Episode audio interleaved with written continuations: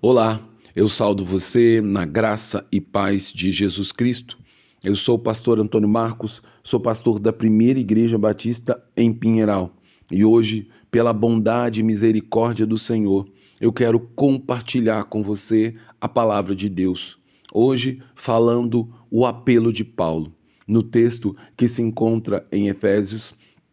capítulo 4, do verso 1 ao 3, que diz: Por isso eu, o prisioneiro do Senhor, peço que vocês vivam de maneira digna da vocação que foram chamados, com toda a humildade e mansidão, com longanimidade, suportando uns aos outros em amor, fazendo tudo para preservar a unidade do Espírito no vínculo da paz.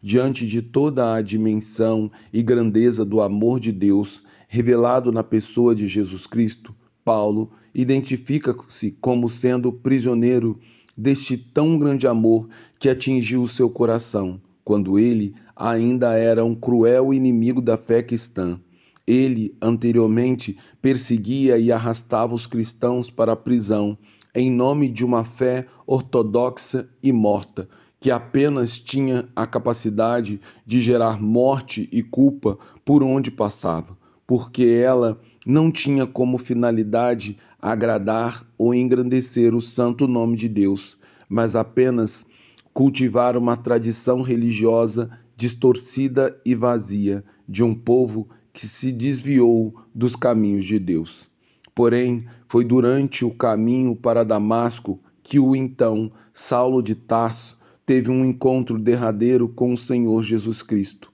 onde finalmente ele passou a enxergar a grandeza do amor de Deus através do Senhor Jesus, que viera ao seu encontro para lhe dar a verdadeira salvação e lhe conceder a genuína libertação que apenas Jesus pode dar a homens e mulheres que são escravos do pecado e das forças de Satanás. Por isso, aqui, o apóstolo Paulo, ao escrever aos cristãos da cidade de Éfeso, apresenta-se orgulhosamente como um prisioneiro voluntário do amor de Cristo, pelo qual todos os crentes têm a verdadeira salvação, para, logo depois, fazer emo um emocionante apelo à igreja, a qual tanto amou e se dedicou por quase três anos, pregando o evangelho da salvação e ensinando os rudimentos da fé cristã. Ele pediu à igreja que vivesse de uma forma digna e coerente da vocação pela qual foi chamada, onde, por meio da obra salvadora do Filho, Cristo Jesus, tornamo-nos filhos adotivos do Deus Pai, de forma que devemos viver demonstrando as mesmas características do Pai, das quais o apóstolo Paulo está destaca em especial a santidade que consiste no fato do crente viver uma vida de intimidade e proximidade com Deus e de, ao mesmo tempo, afastar-se de todo tipo de pecado.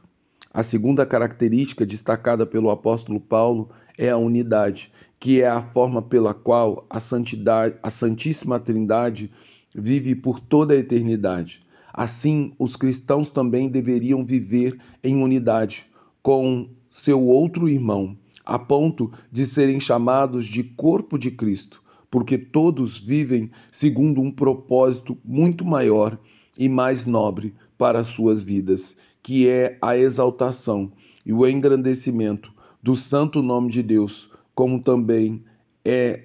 dever de toda a igreja servir ao reino dos céus. Por último, o apóstolo ressalta o fruto do Espírito, o qual a igreja deve produzir naturalmente por causa da obra que Cristo operou em sua vida e também por causa do poder do Espírito que age no interior de todos aqueles que foram feitos filhos de Deus. Dessa maneira, haverá humildade e mansidão, com longanimidade e paciência, onde todos estão suportando uns aos outros, fazendo absolutamente tudo para preservar a unidade do Espírito pelo poder do vínculo da paz.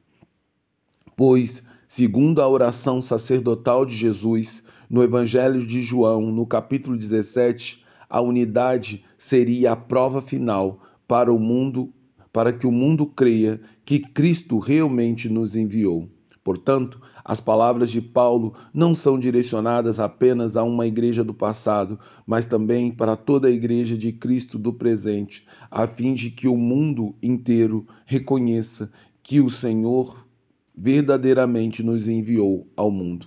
Por isso, eu convido você, que realmente foi feito filho e filha de Deus, a viver pelo poder, pelo poderoso vínculo do Espírito, onde existe uma unidade e santidade, porque essa é a vontade de Deus para as nossas vidas, em nome e por amor de Jesus Cristo. Agora, que o amor de Deus Pai, que a graça sublime do Deus Filho e as doces consolações do Deus Espírito repousem sobre nós, de maneira que possamos ser alcançados pelo Evangelho, mas que também possamos fazer parte da gloriosa Igreja do Senhor, vivendo em unidade, embora sejamos diferentes e tenhamos diversidade, mas que a unidade persista,